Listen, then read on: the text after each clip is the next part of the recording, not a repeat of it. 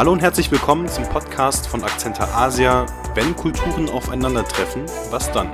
Dieser Podcast richtet sich an all diejenigen, die besser mit Kollegen und Geschäftspartnern aus anderen Kulturen zusammenarbeiten möchten. Wir geben wertvolle Tipps aus über 20 Jahren internationaler Praxis- und Trainingserfahrung. Heute mit dem Thema, wie werden Deutsche international wahrgenommen? Dazu sitze ich zusammen mit Gerd Schneider. Er hat selbst 13 Jahre in verschiedenen Ländern gelebt und gearbeitet, auch auf verschiedenen Kontinenten. Und seit 15 Jahren ist er interkultureller Trainer bei Akzenter Asia. Hallo Gerd, freut mich, dass du heute da bist. Hallo Jens, ich grüße dich. Gerd, warum ist es denn so wichtig, dass auch wir Deutsche verstehen, wie wir selbst von ausländischen Kollegen und, und Partnern wahrgenommen werden? Ja, wir Deutsche sind ja eigentlich ein sehr erfolgreiches Geschäftsvolk. Wir ne-, übernehmen die Lead-Funktion und wir glauben natürlich, wir machen alles richtig und die anderen Länder sind noch nicht so weit. Ich glaube aber, es ist ganz wichtig, mal selber zu reflektieren und zu überlegen, wie werden wir denn selber von anderen Kulturen wahrgenommen. Zusammenarbeit ist meistens eine ähm, zweiseitige Geschichte. Und wenn wir unsere eigene Kultur nicht kennen, nicht wissen, wie wir selber wahrgenommen werden, ist es sehr schwierig, sich auf andere Kulturen einzustellen im Geschäft. Gut, dann sprechen wir doch mal über unsere eigene deutsche Kultur wenn ich jetzt überlege, was sind so Stereotypen von Deutschen, die ich schon mal gehört habe, von Menschen anderer Kulturen, pflichtbewusst sind wir, allerdings auch mal humorlos, verschlossen, vielleicht überorganisiert. Was würdest du denn sagen, sind die Eigenschaften oder die, deutschen Eigenschaften, die Auswirkungen auf die Zusammenarbeit haben? Ja, gibt eine ganze Menge ähm, Eigenschaften positive und gewöhnungsbedürftige Eigenschaften. Positiv natürlich äh, Exportnation sondergleichen. Wir ähm, gelten als präzise, verlässlich. Wir sind äh, genau in der Zusammenarbeit. Also wenn man mit uns eine äh, Vereinbarung macht, gehen andere davon aus, dass sie auch eingehalten wird. Die Qualität stimmt. Ja, Made in Germany kennen wir alle. Besonders in weit entfernten Ländern sind wir dafür bekannt, dass wir unsere Rechnungen auch pünktlich bezahlen. Sehr wichtig für viele Länder. Wir sind Problemlöser und wir sind natürlich sehr effizient. Ja, wer so viel Geld verdient wie wir, muss natürlich unter Zeitdruck arbeiten. Zeit ist Geld. Deswegen mhm. sind wir sehr effizient, was viele andere noch nicht so sind. Da gibt's natürlich dann noch ein paar andere Gelegen, äh, ähm, Eigenschaften von Deutschen, die ein bisschen gewöhnungsbedürftiger sind für andere die uns auch immer unsichtbar wieder zu etwas Schwierigkeiten im Geschäftsalltag. Beispielsweise? Äh, ja, da gibt es zum Beispiel, dass die Deutschen natürlich extrem direkt sind. Es gibt kaum ein Volk in der Welt, das so direkt in der Kommunikation mit anderen ist wie wir. Was bedeutet jetzt direkt sein? Konkret? Ja, Hast du vielleicht ein Beispiel dafür? Stell dir mal vor, wir sitzen in einem Meeting, zwei deutsche Teams. Ich als Vertreter des einen Teams mache einen Vorschlag mit verschiedenen Punkten und du als Vertreter des anderen Teams bist in einigen Punkten mit diesem Vorschlag nicht einverstanden. Mhm. Was würdest du oder das Team jetzt wohl machen? Naja, wir würden die Punkte oder zu den einzelnen Punkten würden wir dir wahrscheinlich Fragen stellen.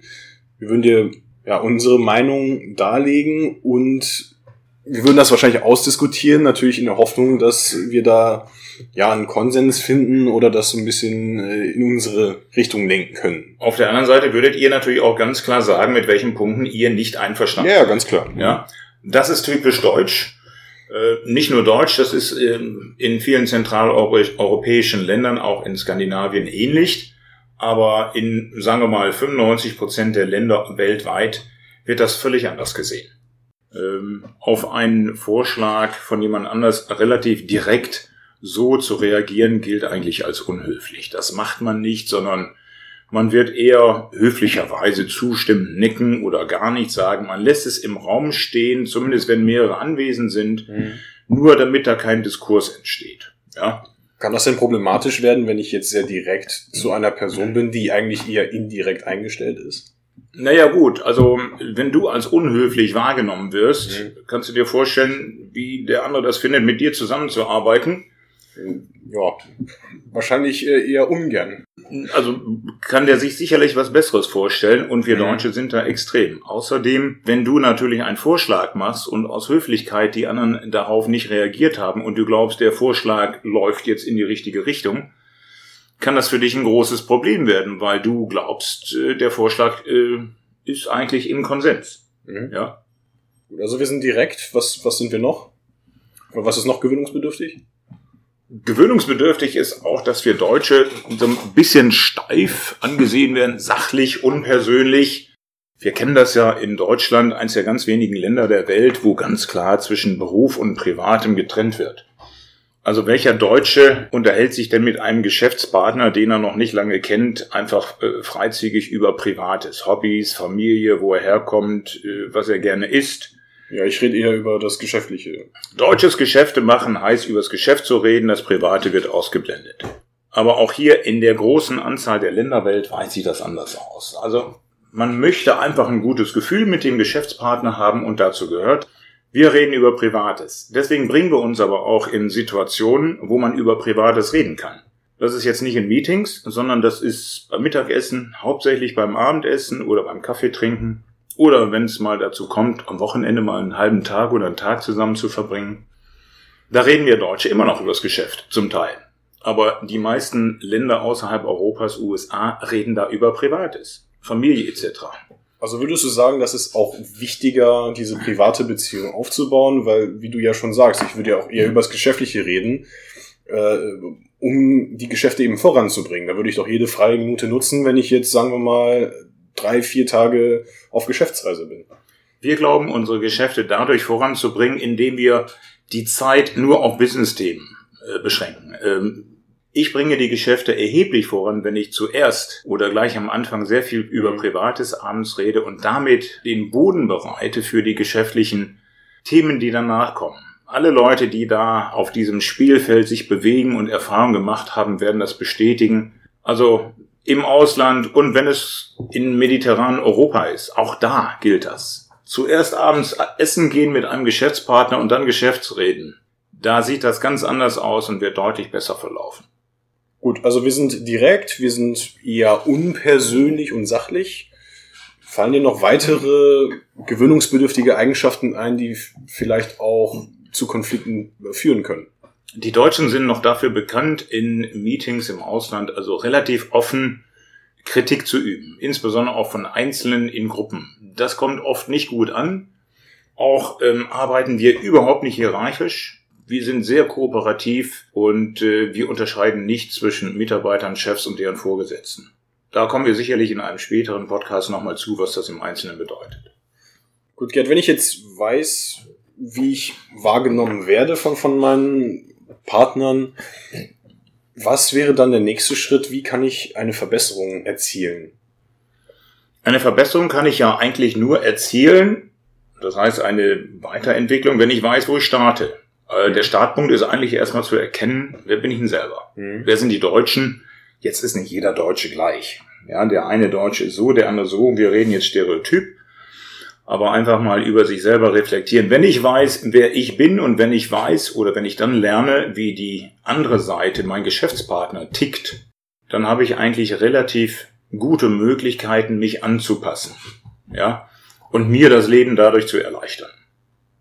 Okay, also du würdest sagen, ich sollte einen Schritt auf die andere Kultur zugehen. Auf jeden Fall würde ich sagen, auf die andere Kultur zugehen. Jetzt werde ich natürlich immer wieder gefragt, warum muss ich das denn machen? Mhm. Das können die anderen doch auch machen. Ja, wenn ich Kunde bin, der Kunde ist König, kennen wir doch, würde ich sagen, ja, Kunde ist König, obwohl wir das in Deutschland in dem Maß ja auch nicht mehr so kennen. Ich frage mich immer, wer hat etwas davon, sich auf den anderen einzustellen? Wenn ich mir überlege, dass in den meisten Ländern weltweit interkulturelle Trainings oder Seminare, wie sie in Deutschland stattfinden, in dem Maße noch gar nicht so bekannt sind, sollte ich mir überlegen, ob ich, wenn ich weiß, wie die andere Seite tickt, einen eigenen Vorteil mir dann verschaffe. Und das würde ich auf jeden Fall hundertprozentig bejahen. Also wer selber weiß, wie die andere Seite tickt, kann sich darauf einstellen und wir werden sicherlich einen großen Vorteil und Nutzen davon mit nach Hause nehmen. Was mache ich denn? Also ich stelle mir vor, dass es bestimmt Hörer gibt, die sagen, ja, aber ich arbeite doch mit zehn verschiedenen Ländern zusammen und ja, wie soll ich mir denn so viele Unterschiede merken und muss ich mich jetzt wirklich auf alle verschiedene Kulturen einstellen? Ja, die Welt wird ja auch immer internationaler. Wir haben internationale Teams. Ich erinnere mich dann an Unternehmen, die dann Marketingorganisationen haben, wo sie dann mit äh, Kollegen aus äh, zwölf Nationen mhm. zusammenarbeiten. Mhm. Ja, klar. Ich meine, die Frage kommt automatisch auf. Muss ich mich jetzt mit allen Kulturen auseinandersetzen? Ähm, ich glaube, das wäre mit Kanonen auf Spatzen zu schießen. Ich würde mir einfach mal überlegen, welches ist für mich im Geschäft die wichtigste Kultur? Wenn das jetzt eine Kultur ist, die äh, weit weg von Deutschland ist, dann würde ich mich mit dieser Kultur einfach mal auseinandersetzen. Und dabei werde ich schon so viele gravierende Unterschiede zu unserer deutschen Kultur feststellen, dass mich das einen erheblichen Schritt weiterbringt in der Zusammenarbeit mit dieser Kultur. Und wir sollten auch nicht überrascht sein, dabei festzustellen, dass von der Kultur, mit der wir uns dann auseinandergesetzt haben, eine ganze Menge Dinge abzuleiten sind, die möglicherweise auch in anderen Kulturen, mit denen wir gerade zusammenarbeiten, hilfreich sind. Also um Gottes Willen jetzt nicht zehn interkulturelle Trainings zu machen, da bringt man ja alles durcheinander. Setzt euch mal lieber mit ein oder zwei Kulturen auseinander auf verschiedenen mhm. Kontinenten, dann habt ihr schon unglaublich viel gewonnen. Okay, Gerd, wir haben jetzt viel über die deutsche Kultur gesprochen. Könntest du vielleicht noch kurz zusammenfassen, was die, das, das Key Takeaway für, für unsere Hörer ist? Für mich ist die Message einfach die, sich nicht nur mit anderen Kulturen auseinanderzusetzen, ohne zu wissen, wo ich selber herkomme. Wenn ich weiß, wie ich als Deutscher ticke, wenn ich weiß, wie ich im Ausland gesehen werde, erst dann habe ich das als Basis, um mich mit anderen Kulturen auseinanderzusetzen. Also Schritt eins, sich selbst mit Deutschen auseinandersetzen. Schritt zwei, mit anderen Kulturen auseinandersetzen. Dann mache ich einen Riesenschritt vorwärts und werde definitiv im Geschäft mit ausländischen Kulturen Riesenfortschritte erleben. Es wird effizienter laufen, es wird reibungsloser laufen. Und am Ende sage ich mal, macht es auch ein bisschen mehr Spaß. Also ich gehöre zumindest zu den Leuten, die gerne auch ein bisschen Spaß bei der Arbeit haben. Ja, super. Danke, Gerd, das für, für die Einsichten. Ich glaube, wir haben viel auch über uns selbst heute gelernt. Äh, danke, Gerd, dass du da warst. Ja, gerne. Und wenn ihr, liebe Zuhörer, mehr über Akzente Asia, interkulturelle Trainings oder interkulturelle Zusammenarbeit erfahren möchtet, besucht uns doch einfach auf www.akzenter-asia.de. Wir würden uns freuen, euch auch beim nächsten Mal wieder begrüßen zu dürfen, wenn wir über die erfolgreiche Kommunikation in internationalen Projektteams sprechen die, wie Gerd bereits erwähnte, immer verbreiterter werden. Vielen Dank fürs Zuhören und bis zum nächsten Mal.